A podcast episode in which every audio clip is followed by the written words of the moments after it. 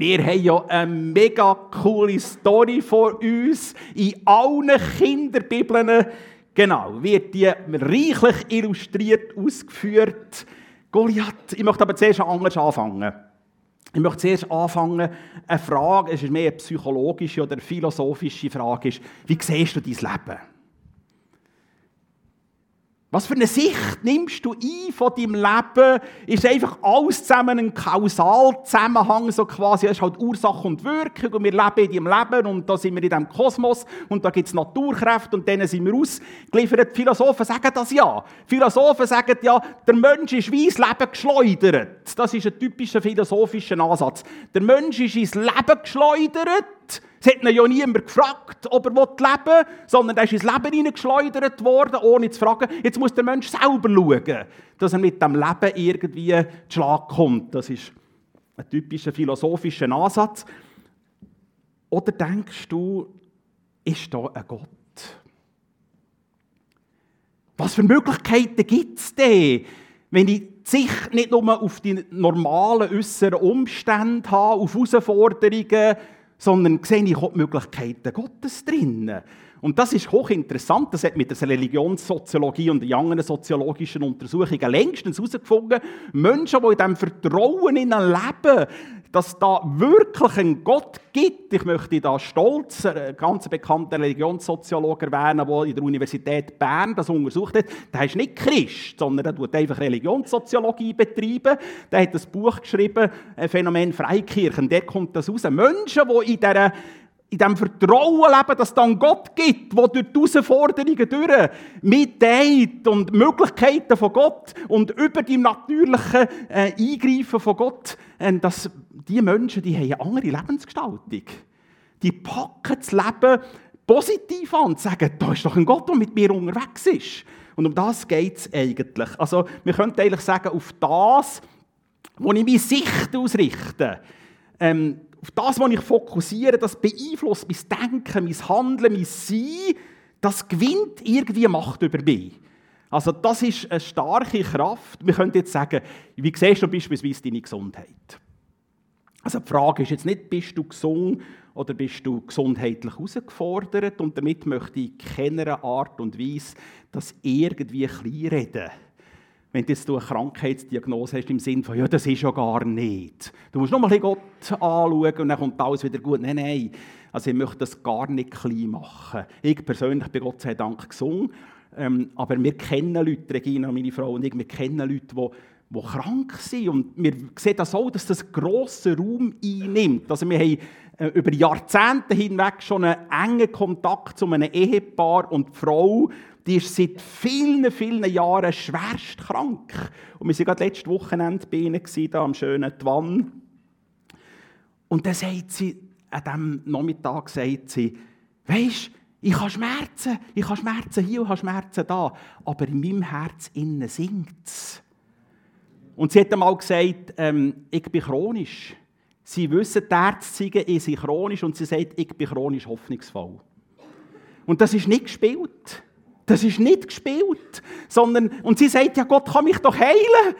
Und wenn er es nicht tut, dann habe ich das nicht verstanden, aber ich habe trotzdem ein sinnerfülltes und ein zielvolles Leben, auch wenn die Krankheit da ist. Und um das geht es. Also nicht, nicht klein reden, aber wie siehst du deine Gesundheit? Man kann auch in einer Situation, wo man merkt, das ist gesundheitlich sehr schwierig, erleben, da ist trotzdem Gott da, oder? Er trägt mich durch und selbst im Tal vom Todesschatten ist er ja da mit mir. Die Frage ist also, wie begegne ich den Herausforderungen? Und ich möchte jetzt äh, mit euch den Text lesen, den ganz bekannten Text, der in jeder Kinderbibel wunderbar illustriert abgebildet ist. Wir finden den auf in 1. Samuel Kapitel 17 ab Vers 3. An einem Bergkamm standen die Philister, am Hang gegenüber die Israeliten. Zwischen ihnen lag das Tal. Da trat aus dem Heer der Philister ein einzelner Soldat heraus, Goliath aus der Stadt Gath der war über drei Meter groß. Das sind drei Meter. Je nachdem, wie man da mit Ellen und Fuß ist ja in der Antike unterschiedlich, kommt man, wenn du den Medianalwert nimmst, kommst du auf 3,6 Meter. Gerüstet war er mit einem Helm und er wird da alles aufgezählt. Modernste Ausrüstung, sehr beeindruckende Zahlen, Brustpanzer, der 60 Kilo schwer war und so weiter. Ab Vers 8. Goliath stellte sich den israelitischen Schlachtreihen gegenüber auf und brüllte, was wollt ihr hier eigentlich? mit eurem ganzen Heer. Ich bin ein Philister und ihr seid nur die Knechte von Saul. Los, wählt euren besten Mann aus, schickt ihn herunter zu mir. Wenn er mich töten kann, dann werden wir eure Sklaven. Wenn aber ich ihn erschlage, dann sollt ihr uns als Sklaven dienen. Ja, ich fordere heute alle Israeliten heraus. Wo ist der Mann, der sich mir gegenüberstellt und sich mit mir aufnimmt? Aus Saul und seine Soldaten das hörten, erschraken sie und bekamen große Angst. Vers 24. Kaum hatten die Israeliten Goliath erblickt, packte sie die Angst und sie ergriffen die Flucht. Ja, da haben wir also eine gewaltige Gestalt. Ähm, der Simon Henny hat gesagt, er sei ein bisschen dünn geraten. Das ist zugegeben tatsächlich so. Genau, ihr könnt euch den Rest vorstellen. Der provoziert jetzt das Heer Israels und er provoziert auch den lebendigen Gott Israels. Das ist jetzt nicht in diesem Text, sondern äh, wir müssen es auslesen, dann kommt das dort auch über. Ähm, das ist wirklich bedrohlich, einverstanden. Irgendwie ist das bedrohlich, das können wir nicht wegdiskutieren, das gibt Angst, Schrecken bei den Mannen vom Saul, aber lasst uns da ein tiefer blicken. Wir alle kennen, wir alle kennen bedrohliche oder vielleicht unüberwindliche Herausforderungen in unserem Leben und die Frage ist, auf was ist jetzt mein Blick gerichtet, wenn ich sättigen Riesen gegenüberstehe. Wir haben eigentlich ein Problem. Bei diesen Stories, Freunde, haben wir ein Problem. Und das Problem heisst, wir wissen ja schon, dass es gut kommt. Das ist, ja, aber das ist wirklich ein Problem. Wir wissen ja schon, ja, ja, die haben da ein bisschen den Gack in der Hose, die Soldaten vom Saul. Dann kommt der David und der David geht dann nachher da, geht dann zum Bach und liest da ein paar Steine raus, dann tut er das ins Wurfgeschoss laden, dann schießt er dem Goliath einen Stein und bricht dann grad, der bricht den Kopf und dann wird dann der Ring abgehauen. Das wissen wir ja schon. Alles easy, kein Problem. Und ich möchte euch zu einem Experiment einladen heute. Ich weiß, es ist verrückt schwierig, aber ihr könnt das. Das Experiment heisst, wir stehen jetzt in der Schlachtreihe vom Saul, zuvorderst. Die Frauen sind auch eingeladen. Und wir wissen nicht, wie die Geschichte ausgeht. Wir wissen es jetzt nicht. Jetzt weiß ich nicht so recht, was das mit mir machen würde. Jetzt kannst du selber mal so ein bisschen im Herz durchtrollen lassen, was passiert jetzt da? Die Situation ist äußerst bedrohlich. Sie ist so bedrohlich, dass Israel von den Philistern besiegt wird und das Volk und Reich untergeht. Und das müssten wir jetzt einfach glauben. Ich kann das jetzt nicht lange ausführen. Ähm, das ist durchaus ein realistisches Szenario, weil die Philister sind viel hochgerüsteter waren. Das Philisterheer war viel professionelleres, viel hochgerüsteteres Heer als Israel zur damaligen Zeit. Das habe ich lang genug untersucht, ich habe lang genug Richter und Samuel-Bücher unterrichtet. Das müssten wir jetzt einfach glauben. Ja, sonst müssten wir da zwei Stunden lang all die Texte anschauen, aber das ist so. Also es ist durchaus ein realistisches Szenario, Israel geht unter und Israel wird versklavt. Und ausgerechnet das Volk, das sich befreit weiss aus der Sklaverei, hat es. Das ist die Situation. Jetzt stehe ich dort in dieser Schlachtreihe und davor ist er drei Meter. Koloss. Das probieren wir. Doch das war ein David. Ein David, der war zu jung, um im Heer vom Saul mithelfen zu kriegen. Und aus der, das weiß man heute aus der äh, orientalischen Forschung, ähm, Bibelwissenschaft, mit der Religionsmündigkeit ist man auch ins Heer eingezogen worden. Und die Männer waren mit 14 religionsmündig. Das heisst, wenn du 14 bist und Mann bist, bist ins Heer gezogen worden. Also der Saul war jünger als der 14 in dieser Situation. Also nach aktueller Forschung geht man davon aus, dass er bei der Salbung 12 war und bei dieser Situation etwa 13. Einfach, dass wir das jetzt mal so vor uns haben. Da ist ein 13-jähriger Teenager. Einfach das, und jetzt bist du dort als gestangener Mann in deiner Ritterrüstung. Und da ist der Saul, ein 13-jähriger Teenager. Einfach so, was macht das mit unserem Herz? Und ich glaube nicht.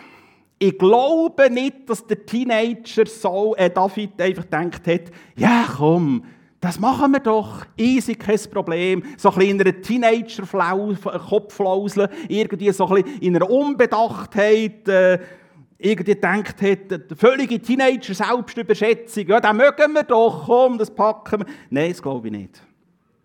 Er hat ja das schon gesehen. Aber schaut, beim, beim, beim David ist schon etwas greift. Er hat schon erlebt, er hat schon Erfahrungen gemacht, da war schon eine gewisse Resilienz, da war ein gewisses Reifungsmoment, wie gehe ich mit schwierigen Situationen um. Er hat ja das schon erlebt, dort, wo er äh, die Herde gehütet hat. Der Bär hat vor 14 Tagen über das predigt und dann hat er gesagt, ja, dann ist da der Leu oder der Bär gekommen. Und dann hat man das Schäfchen dem Leu oder dem Bär aus dem Mund genommen und dann hat der Bär das so wunderbar gesagt, weil der nicht gefolgt hat, der Leu hat dann noch zu geklopft.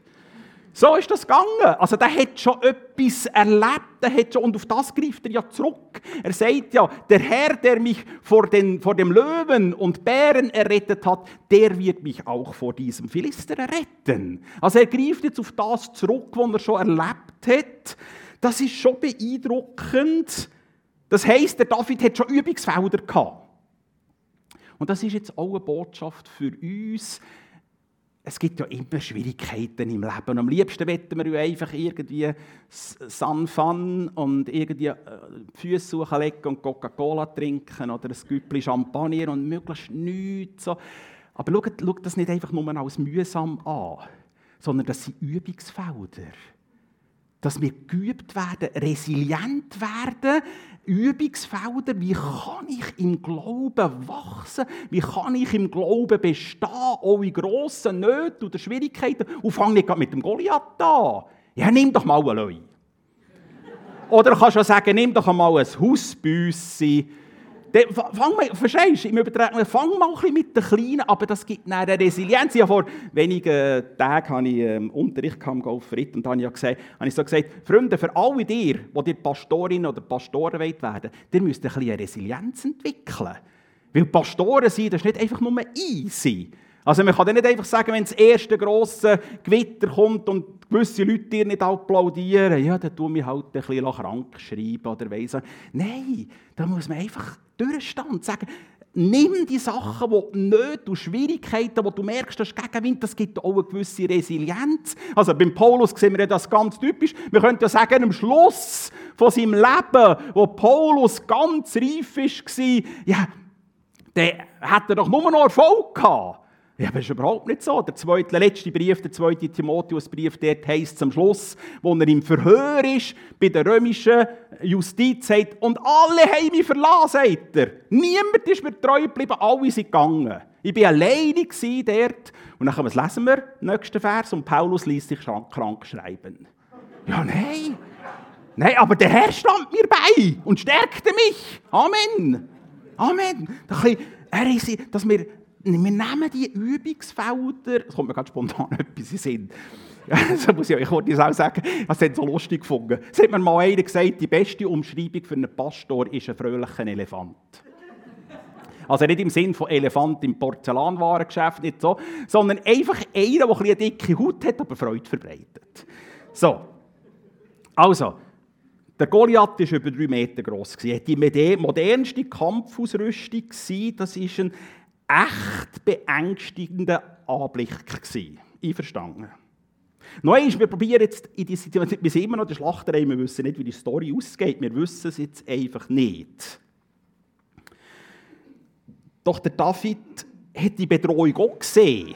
Und da war eine innere Betroffenheit bei dem David. Wir lesen das, 1726. Wir können doch nicht dulden, dass dieser unbeschnittene Philister sich über das Heer des lebendigen Gottes lustig macht. Das geht gar nicht, Freunde. Gar nicht. Da müssen wir etwas dagegen unternehmen. Das heisst, der David hat den Riss gesehen.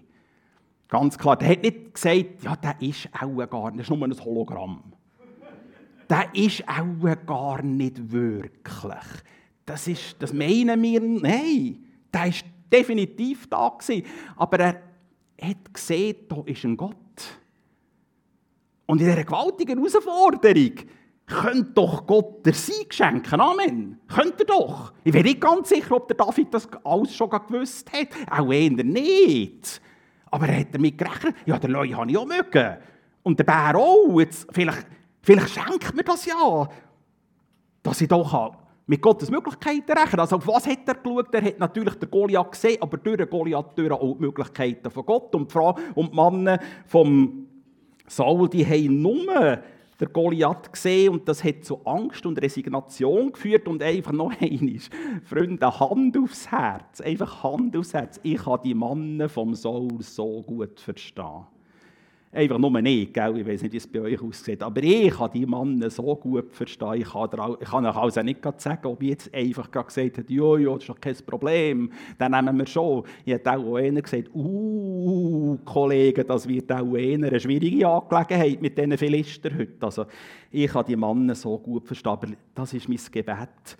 Ich möchte unendlich viel von der Haltung von David lernen.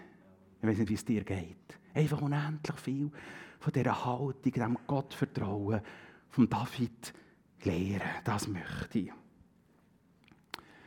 Herausforderungen begegnen, die Riesen mit der Hilfe von Gott besiegen. Ich glaube, das ist schon nicht das erste Mal, wo Israel mit Riesen zu tun hatte. Und der David hat ganz sicher die Geschichte kennt. Die Geschichten sind ja schon aufgeschrieben gewesen. Die Tora war zu dieser Zeit schon längstens vorhanden gewesen. und das war auch eine mündliche Überlieferungskultur zur damaligen Zeit. Der hat die Geschichte ganz sicher kennt vom Josua und Kaleb geschrieben im 4. Mose Kapitel 13. Da waren ja die zwölf Kundschafter gewesen. und die zwölf Kundschafter sind ausgesendet worden, das Wort, das, das, äh, das Land zu erkunden und dann kommen zehn zurück und sagen, jawohl, wir sind in das Land, in dem Land gewesen, das du uns geschickt hast hast, Mose, du hattest recht. Dort fließen Milch und Honig. Sieh dir nur all diese Früchte an. Also das ist mal das Positive. Und jetzt kommt das Aber. Aber, und dann wird alles anders. Dort leben starke Völker. Und ihre Städte sind gewaltige Gefestigungen. Die Anakiter, die wir getroffen haben, die waren Riesen. Und wir haben den Eindruck, wir sind nur Heugümperli. Das heisst es dort. Wir kennen die Story auch. Josua und Kaleb haben natürlich auch ganz eine andere Sicht gehabt. Und er hat nachher gesagt, wir sind stark genug, sagt der Kaleb, das Land zu erobern. Wenn der Herr uns gnädig ist, so wird er uns in dieses Land bringen und es uns geben. Fallt nur nicht ab von dem Herrn, fürchtet euch nicht vor dem Volk dieses Landes. Und jetzt kommt mein Lieblingsvers oder einer von meinen Lieblingsversen, denn wir werden sie wie Brot auffressen. Das heißt dort. Das heisst mit anderen Worten, das ist also nicht, wir haben kein Brot gegen die gewaltigen Völker, sondern wir werden sie wie Brot auffressen. Steht so in meiner Bibel. Ähm, und hier bei Josua und Kaleb ist es nicht gut rausgekommen. Der ist nicht gut rausgekommen. Sondern die Sicht der zehn Kundschafter hat fatale Auswirkungen gehabt. Sie hat dazu geführt, dass erstens das ganze Volk in Unglauben gestürzt worden ist. Es hat zweitens dazu geführt, dass Josua und Kaleb fast gesteinigt worden wären. Es hat drittens dazu geführt, dass das ganze Volk 40 Jahre Wüstentritt machen musste. Und es hat viert, äh, drittens, viertens, wenn man es recht zählen kann, und es hat viertens dazu geführt, dass das ganze Geschlecht, die Generation des verheißenen Land nicht gesehen hat. Crazy. Zurück zum David und Goliath. Was wäre jetzt passiert, wenn der David gleich gehandelt hätte, hätte wie ähm, Mann vom Saul? Ja, das wissen wir natürlich am Schluss eigentlich nicht. Gott hat auch schon einen Plan B gehabt, aber um das geht es gar nicht. Das ist gar nicht äh, die Frage sondern die Geschichten, die Erzählungen im Alten Testament, die sind ja für etwas geschrieben. Die sind geschrieben als Gegenstandslektion. Die sind geschrieben als ähm, Illustrationen. Was hat das für uns heute neutestamentlich zu bedeuten? Das ist die Frage. Und die zentrale Frage bei solchen Texten ist immer, wo ist Christus in der Geschichte von David und Goliath?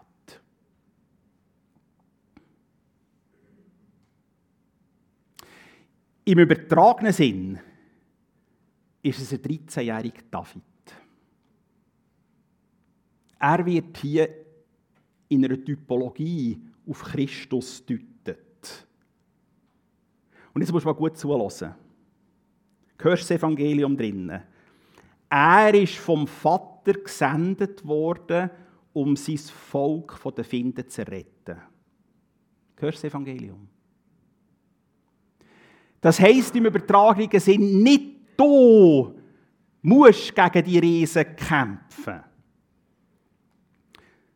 Sondern Gott hat den Sieg vollbracht durch Jesus Christus. Amen.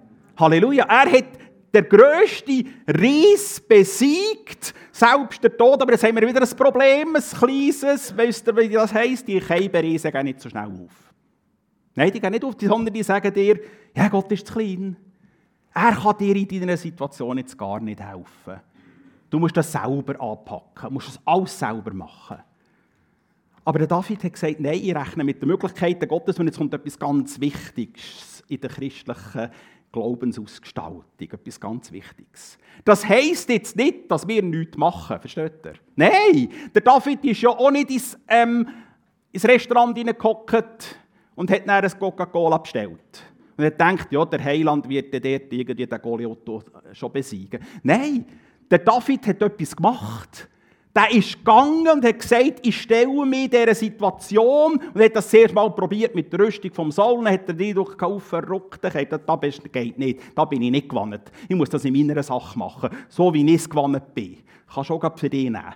Und jetzt ist er gegangen und hat ähm, aus dem Bach raus dort gebige Steine ausgelesen. Ein bisschen da selektieren. Was wäre jetzt echt da gut so? Welchen könnte man jetzt Dann er das ins Wurfgeschoss geladen und dann hat er los, er hat etwas gemacht, er hat aber in diesem Machen mit den Möglichkeiten Gottes gerechnet. Seht ihr den Unterschied?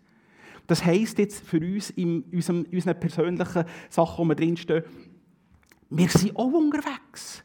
Wir sind auch unterwegs und sagen, ja, ich muss etwas machen. In dem Geschäft ist gerade ein Neue, wie könnte ich das angehen? Dann kannst du nicht einfach hinterher und sagen, ja, der Heiland wird es schon richten. Sondern nein, ich mache das, was ich denke, was richtig ist, aber ich rechne dazu her mit den Möglichkeiten Gottes, dass er plötzlich arrangiert, etwas arrangiert, wo ich denke, das wäre mir gar zu Sinn gekommen. Oder etwas einfädelt, dass du denkst, ja, das ist ja verrückt. Dass das jetzt möglich geworden ist, mit dem habe ich jetzt also nicht gerechnet. Versteht ihr? Und um das geht es, dass wir aktiv handeln und in diesem aktiven Handeln mit der Kraft und mit den Möglichkeiten Gottes rechnen in unseren Herausforderungen. Amen. Um das geht es in dieser Story, wo wir jetzt drin sind. Und schaut, letztendlich müssen wir sagen, Christus hat auf allen Wegen gesiegt. Amen. Er hat sogar den grössten Ries, den Tod, überwunden und hat gesiegt. Amen. Und schaut, das hat jetzt etwas mit Lernen und Wachsen zu tun. Wenn mein Blick nur auf die Herausforderungen gerichtet ist, dann kann mich das entmutigen. Bis her zur Resignation, bis zur Flucht. Dass ich sage, ja, es ist jetzt halt so. Ja, das kann man jetzt nicht mehr ändern. Mit dem muss ich jetzt leben. Kriegsmannen waren gelähmt vor Angst. Das kann mir auch passieren, wenn ich nicht mehr mit den Möglichkeiten Gottes rechne. Darum noch einmal, ich will ganz viel lernen, mit Davids Augen zu schauen. Und schauen, das haben wir ja alle schon auch erlebt. Oder? Wer von euch hat schon mal mit Christus einen Sieg gehabt? Ja, das eben, das haben wir ja alle schon erlebt. Ihr seid ja alle schon ein, ein Stück weit resilient. Also ihr habt ja schon Erfahrungen gemacht. Amen, Halleluja. Und wenn wir einfach, wenn wir es wieder lehren oder lehren oder dranbleiben, mit den Möglichkeiten Gottes rechnen, passiert etwas. Das Erste ist, der Ries wird relativ zur Größe Gottes. Oder? Gott ist immer grösser. Gott ist grösser als jeder Goliath. Gott ist grösser als der grösste Ries, als die grösste Herausforderung. Also, der Ries wird relativ zur Größe Gottes und jetzt ist nicht einfach zack mirakulös und er ist alles das Problem weg. Nein, nein, der Ries ist selbstverständlich da, aber Furcht, die Angst, die Resignation, die darf weichen. Sondern wir rechnen mit den Möglichkeiten, die Gott ja hat. Er ist ja der Immanuel Gottes, oder? Gott mit uns. Gott für dich, der mit dir rechnet, der mit dir unterwegs ist, der dir Inspiration gibt, der dir begleitet und selbst im Tal vom Todesschatten, habe ich schon gesagt, ist er trotzdem als Tröster bei dir, auch wenn du jetzt ihn gar nicht spürst oder gar nichts von dem vernimmst, da ist Gott ja gleich da, er hat dir das auch versprochen, er sei alle Tage bei dir bis zum Ende dieser Weltzeit und bei allen offenen Fragen, die das Leben ja mit sich bringt, ist das Kreuz der unumstößliche Beweis, dass Gott letztendlich für uns ist. Amen. Und das führt dazu, dass wir eigentlich eine Haltung von der Dankbarkeit bekommen.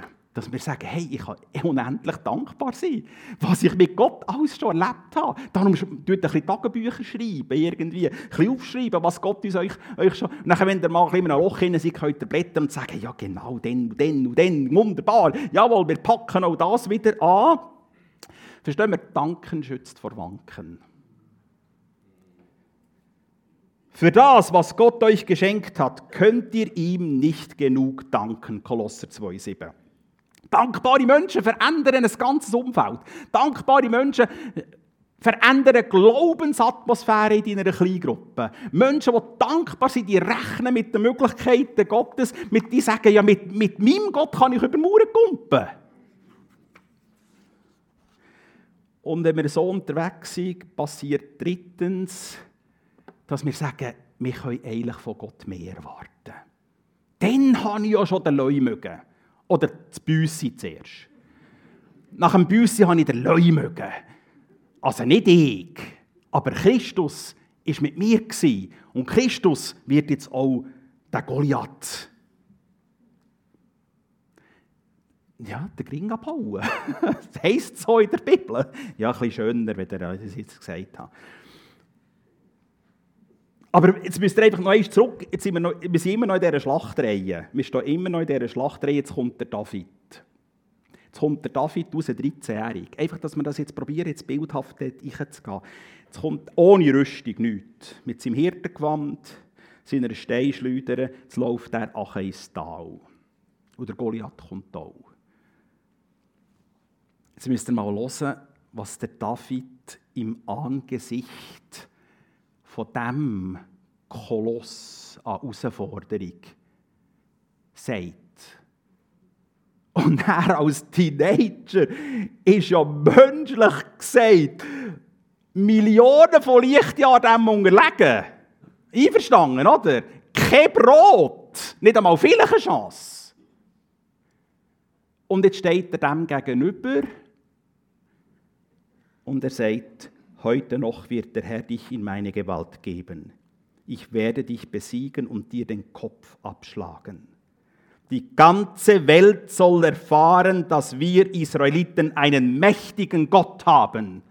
Versteht ihr? Nicht einen mächtigen David, sondern einen mächtigen Gott. Der Herr ist in den Schwachen mächtig. Das ist Botschaft. Und vielleicht denkst du jetzt, ja, wenn ich doch so viel Mut hätte wenn ich doch auch so einen Glauben hätte wie der David. Hey, der Herr ist da. Der Herr ist in diesen Schwachen mächtig. Er wird dir Siege schenken, nicht Eden. Natürlich nicht. Das ist uns grundsätzlich nicht verheißen, dass wir immer siegen. Aber wir können lernen, es immer mehr lernen. Darum stehen wir morgen auf und sagst, jawohl, der Herr ist in der Schwachen mächtig. Jetzt gehe ich den Tag. Der Herr wird mit mir sein. Wo sind meine Herausforderungen? Jawohl, ich wollte ja. Vielleicht hast du das auch schon mal erlebt. Irgendwie der Nacht bist du und dann bist du erwacht am Morgen um zwei und hast irgendein Problem gehabt. Dann hast du an diesem Problem angefangen umzustudieren und am Schluss wird das Gang wie grösser, Gang wie grösser, Gang wie grösser. Hast du das schon erlebt, die Nacht? Dann am Morgen erwachst du und denkst, ja, also so verrückt tragisch ist das auch nicht. Das werden wir jetzt schon irgendwie packen. Und verstehen wir, das ist ein bisschen das. Auf die Möglichkeiten Gottes blicken. Es hat einmal einer gesagt, es ist gut, wenn du morgen verknittert bist, hast du den ganzen Tag Entfaltungsmöglichkeiten. Also, das nehmen wir. Heute wirkst du Herr durch mich. Und schaut, der Glaube ist eben nicht einfach nur ein theologisches Fürwahrhalten. Und das ist nichts gegen gesunde Theologie gesagt. Sondern der Glaube ist ein Handeln Gottes in herausfordernden Situationen und dann wächst mein Glaube. Verstehen wir? Der Glaube wächst nicht in erster Linie bei Worship-Gottesdiensten und das ist jetzt nichts und gar nichts und rein gar nichts gegen Worship-Gottesdienste gesagt. Gell? Aber ein resilienter Glaube, ein bewährter Glaube, das wird für mich dort an, wo wir anfangen, Leute zu totschlagen. Und am Schluss Goliath. Und wir sagen, jawohl, das habe ich durchgemacht. Hast du es gewusst, dass es über 7000 Verheißungen in der Bibel gibt? Über 7000. Was? Und viele Leute denken, ja, das Buch, das ist, also nur, das ist einfach, heisst nur, sollst das nicht, darfst das nicht. Das ist genau das Gegenteil. Sondern Gott sagt, das steht dir alles zur Verfügung, aber du musst es im Glauben packen. Nimm es im Glauben, gang und schau mit Rechnen mit diesen Möglichkeiten von Gott. Gottes Wort ist voll Versprechungen ähm, von Gott. Kommt, äh, Worshipper, kommt doch bitte führen. Aber schau, das nützt uns eigentlich nichts, solange dass wir nur in einem Kausalzusammenhang leben, jawohl, einfach Ursache und Wirkung, sondern es nützt uns dann, wenn wir sagen, jawohl, ich habe gelernt oder will es noch mehr lernen, mit Davids Augen Situationen zu sehen. Anzugehen und sagen, jawohl, darin hat mir Gott schon der Sieg geschenkt. Oder auf was, auf, auf was schaue ich mehr? Joyce Meyer hat einmal gesagt, mit wem verbringst du mehr Zeit? Mit deinen Problemen oder mit Gott?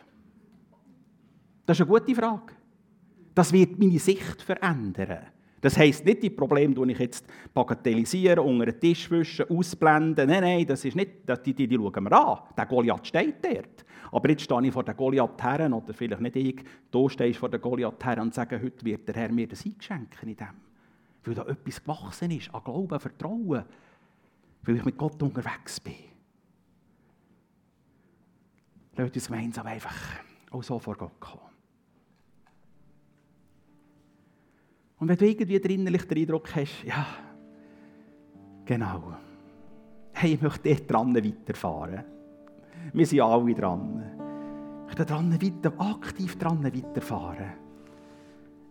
Einen reifen Glauben zu entwickeln. Einen Glauben, der Herausforderungen kann meistern. Dann stang doch einfach mit mir auf und sagst, Herr, ich bin da. Ich möchte das lehren. Ich möchte in dem Innen wandeln, leben. Ich möchte mich von dir von leiten, leiten führen. Ich möchte immer mehr entdecken, was es heisst, einen reifen Glauben zu entdecken, zu entwickeln. Herr, und so sind wir vor dir und wir beten. Wir danken dir. Wir danken dir, wie es der Paulus sagt. Auch dafür danken dir für all die Not, die ihr durchmacht. Weil die Not oder die Herausforderungen, die ihr durchmacht, das sind nicht einfach für nichts. Sondern das bringt Geduld. Geduld aber bringt Bewährung. Bewährung aber bringt Hoffnung. Und die Hoffnung wird euch nicht enttäuschen, weil Christus mit euch ist. Herr, und so sind wir drinnen. Wir sagen jawohl, wir sagen auch Ja zu all unseren Herausforderungen im Leben. Wir sagen aber nicht Ja zu den Herausforderungen im Sinne von einer Resignation. Es ist jetzt halt einfach so, da kann man nicht mehr ändern mit dem, was ich jetzt lebe. Sondern wir sagen Ja zu diesen Herausforderungen, schauen es an und sagen, jawohl Gott, du hast da Möglichkeiten. Du wirst mich da drin begleiten. Du wirst mich da drin schützen. Du wirst mir da drin Frieden und Sicherheit schenken. Und wenn du den wettest, wirst du da drin mir auch ein Sieg. Über dem in dem stehen wir. Das glauben wir, das packen wir, das nehmen wir zu deiner Ehre. Nicht wir sind stark, sondern wir sind schwach, aber du hast den grössten Find besiegt. Im Angesicht von dir werden alle meine Goliaths relativ zu deiner Größe. Das bewegt mich. Das führt mich weiter. Das lässt mich mit dir über Mauern springen. Dafür danke dir, du grosser Gott. Amen.